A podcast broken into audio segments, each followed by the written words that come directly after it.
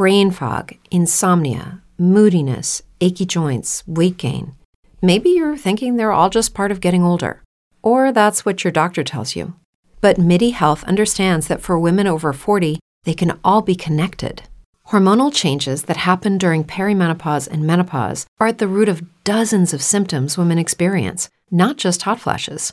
MIDI specializes in compassionate care for women in menopause. Their solutions are safe, effective, and FDA approved.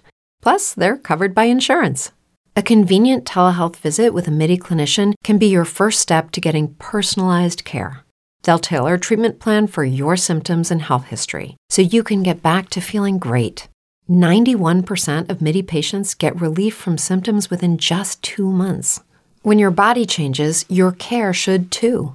Book your virtual visit today at joinmidi.com. That's joinmidi.com.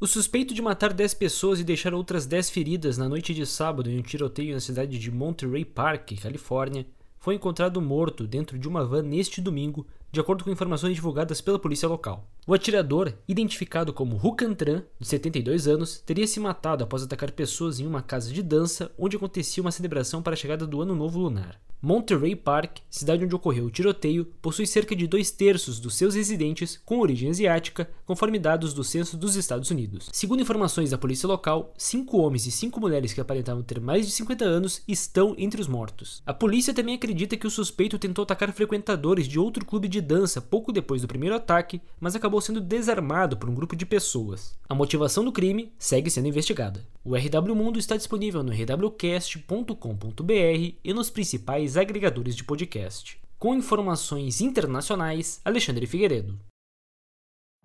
Every day, we rise, challenging ourselves to work for what we believe in. At U.S. Border Patrol, protecting our borders is more than a job, it's a calling. Agents answer the call, working together to keep our country and communities safe. If you're ready for a new mission, join U.S. Border Patrol and go beyond. Learn more at cbp.gov/careers.